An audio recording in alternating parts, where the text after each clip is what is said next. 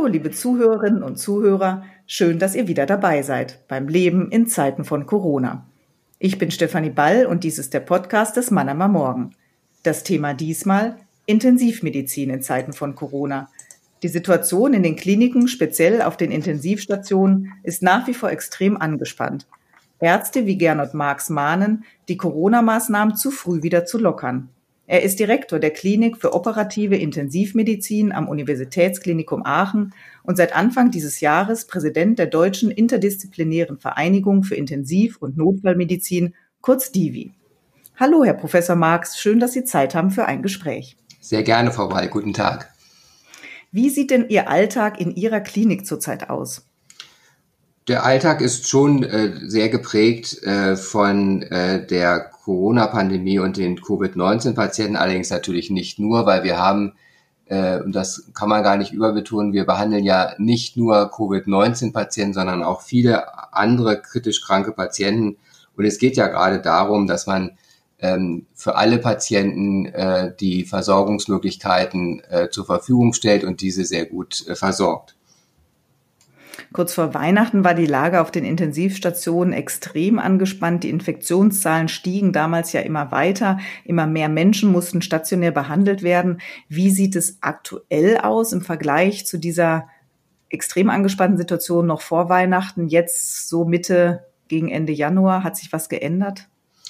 Ja, ähm, wir haben den Peak Anfang des Jahres äh, in der Intensivmedizin zumindest im Moment ähm, überschritten. Das ist sehr gut. Also wir hatten am 3. Januar äh, 5.745 Intensivpatienten mit Covid-19 auf deutschen Intensivstationen. Und es war tatsächlich so, dass Ende des Jahres bis zu diesem Zeitpunkt die Lage äh, besonders äh, kritisch war, angespannt war. Äh, es war ja sogar so, dass wir in äh, einigen Regionen Deutschlands, also zum Beispiel in Sachsen, Patienten in andere Regionen äh, verlegen mussten. Das ist in so einem Umfang, glaube ich, in der deutschen Geschichte der Intensivmedizin ähm, das erste Mal gewesen. Das drückt tatsächlich aus, dass wir ziemlich am Rande der Kapazitäten ähm, waren. Äh, die Lage hat sich gebessert, aber wir haben immer noch knapp 5000 Patienten. Sie ist regional auch sehr unterschiedlich. Es gibt einige Regionen, wo es so, schon so eine wirklich deutlich weniger Patienten jetzt gibt. In anderen Regionen ist die Lage nach wie vor angespannt.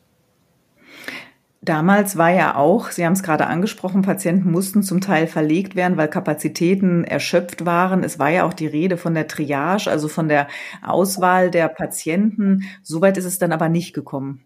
Nein, das habe ich ja auch schon immer gesagt. Äh, ich, äh, eine Triage hat nicht stattgefunden und ich sehe auch nicht, dass eine Triage stattfinden wird. Triage ist ein, äh, zumindest wie wir es ja in diesem Kontext verstehen, damit ist ja gemeint, dass äh, zwei schwerkranke Patienten vorhanden sind, aber nur ein Beatmungsgerät und man sich dann so quasi entscheiden muss, welcher Patient dieses Gerät bekommt und welcher nicht.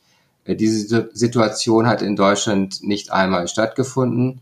Das ging ja einmal durch die Medien, das war aber eine Falschmeldung. Und äh, ich sehe es auch nicht, weil äh, letztendlich die politisch Verantwortlichen auf Bundes- und Landesebene immer äh, uns ja auch zugehört haben und immer früh genug äh, wichtige Entscheidungen getroffen haben, wie ja jetzt auch gerade äh, in dieser Woche wieder und damit die exponentiellen Wachstumsverläufe äh, früh genug gestoppt werden konnten. Und man darf auch nicht vergessen, wir haben ja immer noch eine Notfallreserve von über 10.000 Intensivplätzen. Ähm, das wäre schon eine sehr kritische Situation, weil sich quasi alle Krankenhäuser dann komplett auf die Ausrichtung von Intensivmedizin fokussieren würden und viele andere ähm, Bereiche äh, äh, runterfahren müssten. Das ist, wäre schon sehr kritisch, aber immer noch möglich. Also das heißt, ich sehe nicht, dass es Triage geben wird, auch nicht in Zukunft. Man ist, redet ja viel von den Betten. Sie sagten auch, die Reserve von 10.000 Betten, die Betten alleine, aber betreuen ja noch nicht den Patienten, dazu gehören dann die Pflegekräfte und Ärzte dazu. Wie sieht es da aus, zahlenmäßig? Ja, also es ist so, äh, das ist eine sehr gute Frage und völlig richtig. Also das eine ist die Technik, das Bett, äh, das andere sind natürlich die, die Menschen, die diese schwerkranken Patienten betreuen. Und es gibt, glaube ich, keinen Bereich im Krankenhaus, wo so viele Menschen sich um einen kranken Patienten kümmern, 24 Stunden sieben, 365 Tage im Jahr wie in der Intensivmedizin. Und ähm, in diesem Divi-Intensivregister äh, dürfen aber nur Betten gemeldet werden, die sowohl technisch als auch von den äh, ähm, Personalressourcen betrieb, betreibbar sind. Also das sind wirklich echt betreibbare Betten. Diese Notreserve bedeutet einfach, dass wir viele Menschen aus anderen Bereichen, aus dem OP, aus Ambulanzen, äh, vom Case Management, woher auch immer, Studierende äh, mit hinzunehmen, um dann eben diese zusätzlichen Intensivkapazitäten und Betten nicht nur technisch mit Geräten, sondern eben auch mit Menschen ähm, betreuen zu können. Aber das ist sicherlich eine besondere Situation, weil das natürlich dann wiederum auch keine Experten sind. Also das würde eine ungeheure äh, Reorganisation bedeuten. Die sind im Prinzip in Deutschland entsprechend in den Häusern vorbereitet, aber wir hoffen, dass es dazu gar nicht erst kommen muss. Wenn Sie uns mal einen Einblick geben können, Sie, grad, Sie haben es gerade angedeutet, dass das natürlich eine sehr intensive Arbeit ist mit diesen schwerkranken Patienten. Wie stelle ich mir das denn vor, wenn ich einen äh, zu beatmenden, äh, schwer erkrankten Covid-19-Patienten habe? Äh, was muss das Pflege Pflegepersonal da leisten? Wie sieht da so eine Schicht aus? Nun, ähm, ein besonderer Punkt ist die Schutzkleidung. Sie müssen sich vorstellen, wir, die, wir verwenden diese sogenannten FFP2-Masken, äh, wenn man die mal eine Zeit lang selber getragen hat, weiß man, wovon ich spreche. Das ist äh, sehr anstrengend. Man kommt selber ja relativ schwer Luft. Äh, dann ein warmer Kittel, die Brille, zwei Paar Handschuhe und dann eben auch ähm, körperlich auch durchaus schwere Arbeit und sehr an, und mit der Beatmung eben auch sehr verantwortungsvolle Arbeit äh, wir müssen die Patienten oft drehen, sie brauchen oft extra äh, zusätzliche Medikamente, ähm, äh, zusätzliche Geräte. Äh, oftmals müssen die Patienten auch unterstützt werden, weil ihre Nieren nicht mehr richtig funktionieren. Manche Patienten brauchen diese sogenannte ECMO, also die künstliche Lunge, wo wir das Blut außerhalb des Körpers führen, dort mit Sauerstoff versorgen und wieder reinfundieren.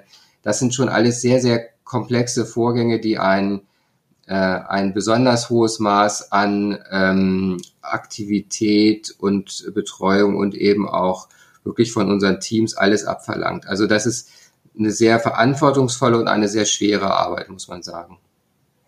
Wie sieht's da mit den Psych äh, psychischen Belastungen aus? Also Patienten sterben ja auch leider immer wieder mit und an Covid-19. Äh, da sind die Angehörigen, die ja, ähm, ich glaube, gar nicht auf die Intensivstation zurzeit dann auch können, die vielleicht anrufen, wissen wollen, wie geht es denn meinem Mann, wie geht es meinem Vater? Und irgendwann muss man vielleicht sogar auch die traurige Mitteilung machen, dass er es eben nicht geschafft hat. Also wie, ja, wie gehen da Ärzte, Pflegepersonal mit um?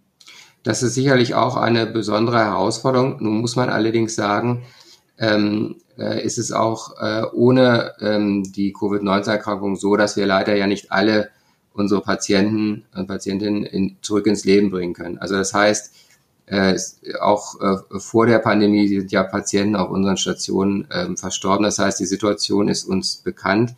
Dennoch, ähm, die Corona-Pandemie, das weiß ja auch jeder von uns, hat schon auch psychisch alles von uns abverlangt und dann eben auch noch gerade jetzt im Intensivbereich diese besondere Situation, äh, weil ja doch auch vergleichsweise viele Patienten leider äh, damit dann auch versterben. Diese besondere Situation der, des nicht besuchen können, das ist wirklich auch wirklich äh, schwierig. Und was man auch nicht vergessen darf, seit fast einem Jahr arbeiten wir ja auch selbst unter hohem Risiko. Also auch die Sorge, selber zu erkranken, selber das Virus in die eigene Familie zu tragen, ähm, auch wenn das eigentlich kaum vorgekommen ist nach meinem Kenntnisstand, war die Sorge dennoch da. Und das heißt, ähm, neben der physischen ist sicherlich auch eine besonders hohe psychische Belastung bei den Teams äh, gegeben. Wir versuchen, zum Beispiel hier lokal in Aachen machen wir das auch schon, psychologische Unterstützungsstrukturen aufzubauen, um einfach auch entlastende Gespräche, also so, die sogenannte, ist ja auch jetzt so ein Wort geworden, die Resilienz, also die, die, die Widerstandskraft ähm, zu stärken. Wir kümmern uns sehr ums Team, wir sprechen sehr viel, versuchen frühzeitig auch ähm, bei Mitarbeitern zu erkennen, wenn sie besondere Unterstützung brauchen. Aber darüber hinaus denken wir auch als Divi, dass wir das nicht nur lokal, sondern auch gemeinsam auch ähm, äh, vielleicht mit Politik oder auch Kostenträgern hier äh, dauerhafte Versorgungsstrukturen äh, aufzubauen, weil eins muss auch klar sein, diese besonders fordernde äh, Aufgabe, Intensivmedizin äh, Patienten zukommen zu lassen, hört ja nicht auf, wenn die Pandemie vorbei ist. Wir haben vorher auch äh, zwei Millionen Intensivpatienten jedes Jahr in Deutschland betreut. Und ähm, da wir immer älter werden, das ist ja eine gute Nachricht und äh, leider nicht immer alle gesund nur älter werden, ist auch nicht zu erwarten, dass die Anzahl äh, an Intensivmedizin oder der Bedarf an Intensivmedizin ähm, sich reduzieren wird. Und von daher brauchen wir viele Menschen, die begeistert äh, und mit hoher Kompetenz weiter diese, diesen, diesen Bereich betreuen. Und äh, es muss uns viel daran gelegen sein, Pflegerinnen und Pfleger und Ärztinnen und Ärzte und alle, die da noch zugehören, Physiotherapeuten, Psychologen, Ergotherapeuten, Logopäden, äh, dabei zu halten. Und zwar nicht nur dabei zu halten, sondern auch mit, mit Begeisterung dabei zu halten. Das war ja auch eines der Thema dann, Themen dann schon im ersten Lockdown. Da ging es ja dann speziell mal um die Bezahlung der Pflegekräfte. Würden Sie sagen, dass der Beruf, um eben die Begeisterung für diesen auch äh, für die herausfordernde Tätigkeit auch ähm, zu halten für die Zukunft, dass das besser bezahlt werden müsste? Ähm, ich denke, eine best also diese Initiative unterstütze ich. Das ist sicherlich äh, richtig und wichtig. Aber es ist eben nicht nur die Bezahlung, äh, sondern auch tatsächlich äh, die, die Betreuung und dieses, äh, dass, dass man sich einfach kümmert äh, und äh, damit eben auch ausdrückt, dass man anerkennt, wie fordernd diese Tätigkeit ist. Der Lockdown wurde jetzt ja verlängert bis Mitte Februar. Reicht das aus Ihrer Sicht? Reicht das aus Sicht der Intensivmediziner? Offen gestanden, das weiß ich jetzt noch nicht. Ähm, äh, aber ähm, es ist ja auch die gesetzliche Vorgabe, länger konnte äh, äh, die Bundesregierung, die Kanzlerin und die Ministerpräsidentinnen und Ministerpräsidenten den Lockdown nicht verlängern. Wir werden, äh, denke ich, gemeinsam äh, die Zahlen äh, analysieren, äh, dann im Beginn des äh, Februars und ich bin mir sicher, dass dann auch anschließend die richtigen Schlüsse ähm, wiederum gezogen werden. Und ich möchte an dieser Stelle auch nicht ausschließen, dass es notwendig sein muss, äh, dass ein Lockdown auch nochmals verlängert werden muss. Ähm, ja. Können Sie nachvollziehen, wenn Menschen sagen, oh mein Gott, jetzt noch ein paar Wochen mehr und kann ich schon mal das öffnen oder wann können wir wieder zurück in die Normalität, dass so eine Pandemiemüdigkeit, Lockdown-Müdigkeit eintritt? Das kann ich sehr gut verstehen. Ich glaube, jeder von uns äh, ähm, hat ja auch äh, hat ja auch sein Privatleben und, und, und auch seine individuellen Erfahrungen und der Wunsch wieder zu einer Normalität, ich glaube, der ist bei jedem von uns ähm, sehr gegeben. Aber ganz abgesehen von den Wünschen, es ist ja auch bei vielen auch eine ökonomische Notwendigkeit und viele sind ja unter wirklich existenziellen äh, Nöten. Ähm, aber äh, wir müssen einfach äh, erkennen, wenn wir zu früh äh, öffnen äh, und diesem Wunsch nachgeben, könnte das passieren, was wir gerade in Großbritannien oder, oder auch in Spanien sehen. Und ich glaube, das wollen wir alle nicht erleben. Ja, da sind wir bei dem Thema der Virusvarianten, die ja zunächst in England, Südafrika, jetzt Brasilien entdeckt worden sind. Ich glaube, es gibt ja auch noch eine, die weiter untersucht wird, äh, die aus München stammt. Machen Ihnen diese Mutanten, bereiten diese Mutanten Ihnen Sorgen?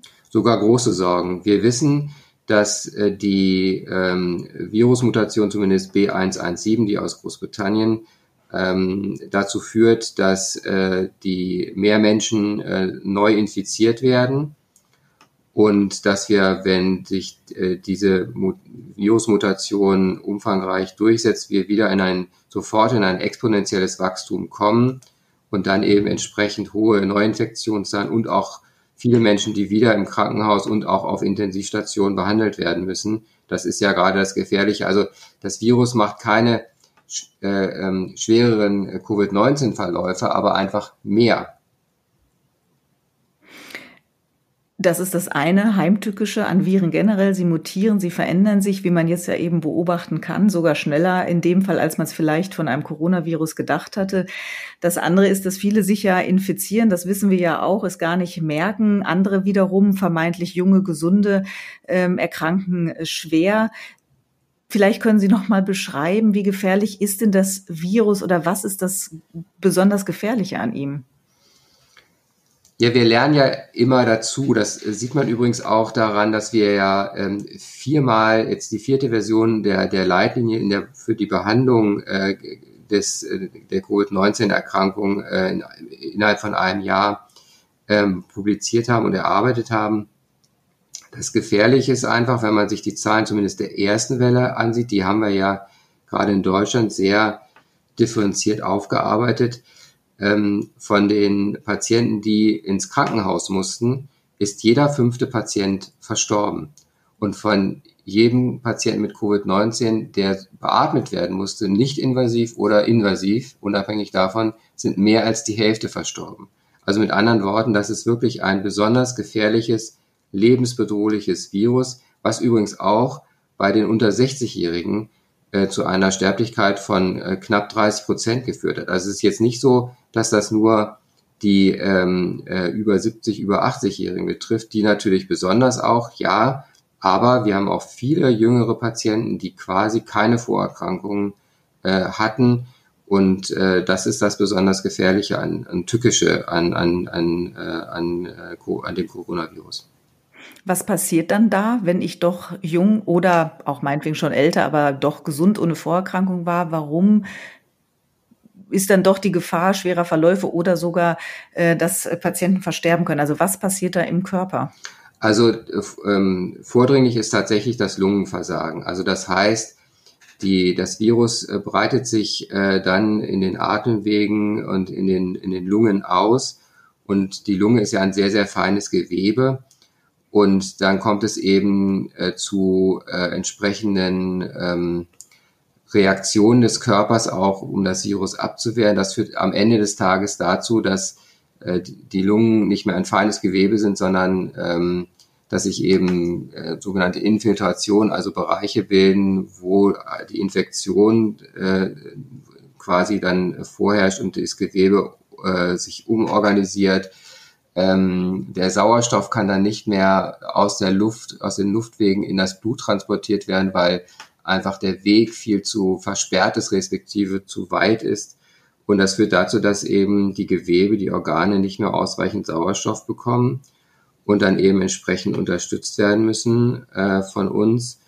Und äh, es eben oftmals dann so ist, dass in der Folge auch weitere Organe äh, ausfallen. Und das sind wirklich besonders schwer kranke, hochkritisch lebensbedrohte Patienten. Und das entwickelt sich manchmal auch rasend schnell. Also wir haben wirklich Verläufe gesehen, wo innerhalb von Tagen ähm, wir die Menschen nicht mehr retten konnten. Was waren denn Ihre eindrücklichsten Erfahrungen als Mediziner in der Corona-Krise, sei es im ersten Lockdown, im zweiten Lockdown, positiv wie negativ? Ja, Anfang war das wirklich, ähm, das war ja für uns alle die erste Pandemie-Erfahrung, eine neue Erkrankung. Ich habe ähm, äh, ganz am Anfang war meine größte Sorge erstens, dass wir hatten ja eigentlich damit gerechnet, ähm, dass wir eine, eine viel höhere Anzahl von Patienten ähm, versorgen müssen. Und die Sorge war, haben wir genug Kapazitäten, haben wir genug Beatmungsgeräte? Dann aber auch, haben wir genug Schutzkleidung? Und die, die zweite große Sorge von mir war erstens, dass wir alle Patienten versorgen können. Zweitens, dass auch sich keine äh, ähm, Mitarbeiter, Mitarbeiterinnen aus dem Team infizieren und eben auch selbst äh, schwer erkranken. Ähm, erinnern Sie sich, in, in Spanien und Italien waren 15 Prozent der Corona-Patienten kamen aus Gesundheitsberufen. Also das war schon eine besonders große Sorge. Das hat letztendlich, muss man sagen, nicht nur in Aachen, sondern deutschlandweit sehr gut geklappt. Wir waren doch dann äh, gut vorbereitet und äh, ich kann mich in der ersten Welle an keinen einzigen Mitarbeiter erinnern, der, der selber positiv war. Äh, und äh, das war sehr gut. Ähm, äh, in der zweiten Welle war das äh, anders, da war das Virus gefühlt äh, näher. Da waren, wie wir alle kennen jetzt äh, Menschen, die selber erkrankt sind, positiv waren, äh, auch natürlich im eigenen Teams. Dann war immer die Frage, wo hat die Infektion stattgefunden, was müssen wir noch be besser machen, damit sich die, äh, die Infektionszahlen nicht noch weiter erhöhen. Also es war eine sehr komplexe Situation. Und ähm, am Anfang der zweiten Welle hatten wir wirklich vergleichsweise sehr viele jüngere Patienten, sehr, sehr viele schwere Verläufe. Ähm, aber summa summarum muss man jetzt die Zahlen abwarten. Da sind wir, ich denke, vor März werden wir keine guten Aussagen im Vergleich machen können. Wir wissen allerdings, äh, dass wir ähm, auf jeden Fall natürlich äh, viel, viel mehr äh, Covid-19-Patienten auf den Normalstationen, auf den Intensivstationen deutschlandweit behandelt haben. Intensivmedizinisch war es ja quasi doppelt so viel. Also die zweite Welle war ja wirklich ähm, wesentlich größer und äh, schwieriger auch zu bestehen. Es geht ja auch in dem ganzen, bei dem ganzen Thema auch immer viel um Zahlen. Eine davon äh, ist ja die äh, Sieben-Tage-Inzidenz, die ja bei mindestens 50 liegen soll. Es gibt jetzt aber auch Forderungen, dass sie doch mindestens mit Blick auch auf die leicht übertragbaren Mutanten doch besser bei Null legen sollte, bevor man dann wieder in eine, äh, wie auch immer geartete Normalität übergeht. Ähm, ja, würden Sie irgendwelche Zahlen, das äh, an irgendwelchen Zahlen festmachen wollen? Wann würden Sie sagen, jetzt ist die Situation sicher genug, dass wir wieder langsam öffnen können? Nun, die Zahl 50 ist ja im Prinzip darauf, äh, ist, ist ja sogar gesetzlich sozusagen jetzt verankert. Im Prinzip muss man sagen, muss man, ist es etwas komplexer. Wir haben auf der einen Seite tatsächlich diese ähm, sieben, sieben Tages-Inzidenz, auf der anderen Seite haben wir diesen berühmten R-Wert, das heißt, wie viele äh, ähm, Infektionen induziert ein in, Neuinfizierter. Ähm, am Ende des Tages geht es wirklich darum, im Moment äh, möglichst viele Kontakte zu vermeiden, sich, sich einzuschränken. Und das Zweite ist eben, äh, dass wir die äh, Impfung ähm, äh, ermöglichen und dass sich auch viele Bürgerinnen und Bürger impfen lassen wollen, äh, ähm, wo, wobei ich eine eigentlich doch immer größere Impfbereitschaft selber ähm, feststelle. Und äh, das ist der Weg ähm, zur, zur, zur neuen Normalität nach meiner äh, Einschätzung, diese Kombination, auf der einen Seite die Einschränkungen, auch wenn man geimpft ist, dass man sich weiter natürlich äh, entsprechend verhält mit AAA minus L plus L und eben auch weiter Maske trägt. Das ist ganz, ganz wichtig. Ähm, das wird jetzt, die nächsten Monate werden, glaube ich, für uns alle relativ schwierig. Es wird, am Anfang werden wenige Geimpfte sein, dann immer mehr. Äh, wir müssen wirklich zusammenhalten, solidarisch sein und dann irgendwann feststellen, okay, jetzt können wir gemeinsam wieder dann auch äh, gewisse Dinge, werden wir dann immer mehr dürfen können, ohne dann äh, uns alle wieder zu gefährden. Aber wir müssen noch jetzt einige Monate wirklich äh, durchhalten. Also keine Sonderrechte oder Privilegien für Geimpfte. Kann man schon aus medizinischen Gründen nicht machen, weil wir wissen gar nicht, ob wir steril immun sind. Das ist zwar nicht so unwahrscheinlich, also steril immun heißt, ich bin geimpft und kann äh, deswegen äh, das Virus, was ich vielleicht äh, äh, einatmen, nicht äh, übertragen auf jemand anders. Also ich kann als Geimpfter jemanden infizieren, ja oder nein, das ist dann die Frage. Und das wissen wir noch nicht. Äh, das ist beim Grippe, wenn wir uns gegen Influenza A impfen lassen, ist das so. Äh, wir hoffen auch, dass es bei äh, SARS-CoV-2 so sein wird. Ähm, aber wir wissen es noch nicht. Also von daher ist auch aus medizinischen Gründen ist das äh, ganz ohne Frage im Moment noch. Aber ich halte auch tatsächlich, äh, wir müssen das solidarisch äh, äh zusammen durchstehen äh, und Privilegien, da halte ich persönlich nichts von. Beim Impfen sind ja auch die Pflegekräfte in den äh, Fokus äh, gekommen. Da hieß es, sie wollten sich nicht impfen lassen oder nicht in dem Maße, wie man es vielleicht für notwendig erachten würde. Was können Sie dazu sagen, speziell auch vielleicht auf Ihre Klinik bezogen ja. oder was auf der TV zu hören ist? Sage ich gerne gleich. Aber eine Sache würde ich gerne vorher noch sagen. Ähm, Bitte. Ich finde, das Narrativ der Impfung ist äh, nicht positiv genug. Es ist eine riesen Erfolgsgeschichte, dass wir in weniger als einem Jahr mehrere Impfstoffe äh, äh, erforscht haben, äh, in die Produktion gebracht haben, äh, die Studien durchgeführt worden sind, die Studien sind publiziert worden, der Zulassungsprozess hat stattgefunden und ähm, äh, steht uns jetzt zur Verfügung. Und wir haben ja noch im, im Herbst letzten Jahres gedacht, vielleicht klappt das ähm, Mitte diesen Jahres. Und jetzt haben wir schon mit den ersten Impfungen in 20 angefangen. Also ich finde wirklich, ja, es, es holpert vielleicht an der einen oder anderen Stelle, aber insgesamt ist das eine riesen Erfolgsgeschichte, weniger als ein Jahr, wo man normalerweise fünf bis acht Jahre braucht vorab. So, die Pflegekräfte, das war Ihre Frage. Es war tatsächlich so, dass ähm, es eine Umfrage gab äh, unter äh, intensivmedizinisch äh, Tätigen, also sprich Pflegekräfte und Ärzte. Bei Ärzten war die Impfbereitschaft zu dem Zeitpunkt, das war im Dezember, schon sehr hoch, über 70 Prozent, bei Pflegekräften deutlich niedriger, bei etwa 50 Prozent. Das war aber noch sehr früh und ich glaube, damals war die Informations, äh, das Informationsniveau noch nicht hoch genug. Es war noch viel Unsicherheit, viele Fragen. Ähm, ich kann nur aus der eigenen Klinik berichten. Wir haben extrem viel aufgeklärt, haben sehr viel ähm, äh, Diskussion in den Teams geführt ähm, und konnten viele Sorgen ähm, äh, auflösen. Das hat jetzt zum Beispiel in meiner eigenen Klinik da geführt, dass wir bei den Pflegekräften über 80 Prozent Impfquote haben und bei den Ärzten, Ärztinnen und Ärzten sogar über 90 Prozent. Also doch eine sehr, sehr hohe äh, Impfbereitschaft auch bei diesen, bei, bei uns selbst. Äh, und ich hoffe, dass dasselbe auch für alle Bürgerinnen und Bürger in Deutschland gilt, weil das ist notwendig. Wir brauchen 60 Prozent, damit wir tatsächlich dann uns wieder äh, in einer höheren Sicherheit befinden. Ist es vielleicht eine typisch deutsche Eigenschaft, das erstmal so ein bisschen dann drum zu meckern, tatsächlich über Impfstoffengpässe zu reden, anstatt äh, über die äh, auch ähm, äh, wissenschaftlich-technische Errungenschaft, die dahinter steht und dann gleichzeitig darüber aufzuklären, was eine Impfung leistet? Also ich, ich weiß offen gestanden nicht, wie das in anderen Ländern ist, aber ich glaube, es liegt ja halt an uns selbst. Also ob das jetzt eine Eigenschaft ist oder nicht, kann ich, weiß ich nicht. Aber ich, ich glaube, wir sollten einfach jetzt gemeinsam wirklich das Positive in den Vordergrund stellen, motivieren und die Bereitschaft erhöhen, weil das ist der einzige Weg, wie wir jetzt sehr zeitnah durch diese schwere Zeit kommen.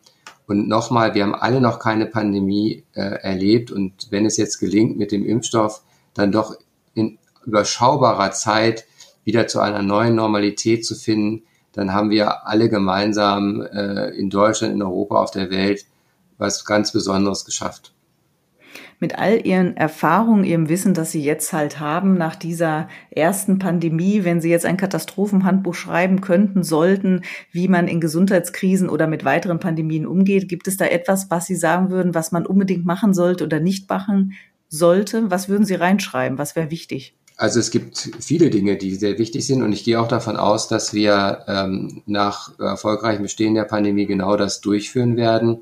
Äh, für mich ähm, das ist ja auch das Positive, was ich jetzt schon vermerke. Wir müssen viel besser digital vernetzt sein, um die ähm, Möglichkeiten des Handelns äh, noch besser zu koordinieren, abzustimmen und noch effektiver zu sein. Äh, wir müssen sicherlich auch darüber nachdenken, über Produktionsstätten, ähm, dass die gewisse kritische Produkte zumindest in Europa auch äh, hergestellt werden und nicht nur außerhalb von Europa. Also es gibt äh, bestimmte Vorräte, muss man vielleicht auch ähm, bereithalten. Ähm, aber insbesondere Vernetzung, Kommunikation, Abstimmung, da würde ich sagen, gibt es bestimmt Lessons learned, wie man im Englischen so schön sagt. Das ist ja aber immer so, also bei jedem, äh, ähm, wir entwickeln uns ja immer weiter und nochmal so eine Pandemie ist ja wirklich so ein Schub. Und diesen Schub müssen wir jetzt auch wirklich nutzen und dann danach dann relativ schnell umsetzen in tatsächliche Handlungen. Herr Professor Marx, vielen Dank für das Gespräch. Ich danke Ihnen, Frau Weil. Liebe Zuhörerinnen und Zuhörer, vielen Dank fürs Zuhören und bis zum nächsten Mal beim Leben in Zeiten von Corona gebt mir euer Feedback unter podcast.mamo.de. Folgt dem Mannheimer Morgen auf Instagram und Facebook und natürlich abonniert den Podcast, denn das Leben in Zeiten von Corona geht erst einmal weiter.